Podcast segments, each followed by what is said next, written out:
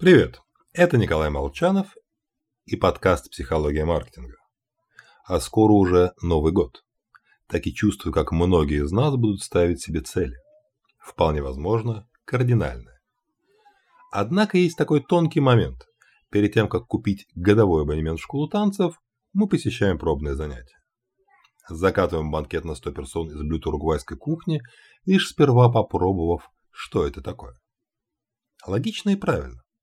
Только вот для крупных решений осуществить подобную проверку сложно. Ну вот мы ее не делаем. Платим за годичные онлайн-курсы, понятия не имея, как проходит обычный день программиста или маркетолога. Но в случае высшего образования, спустя пять лет обучения с удивлением можем осознать, а это не мое. Может, стоит как-то получше предвидеть исход своих действий.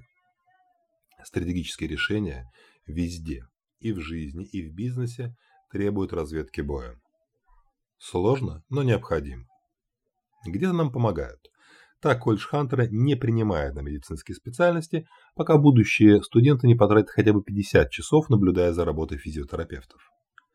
В таком случае появляется хотя бы лучик надежды, что абитуриенты поймут, чем им в действительности предстоит заниматься. Ну а в бизнесе пилотный проект – финальная часть разработки любой стратегии.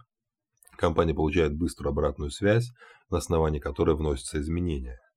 Причем стратегия может оказаться неудачной, это нормально. Есть редчайшие исключения, когда пилотное тестирование нерационально. Например, для Боинга такой проект может обойтись в миллиарды долларов. Во всех других случаях пилоты единственный и наиболее экономный путь. Стратегия развития компании считается завершенной только после проведения пилотного исследования.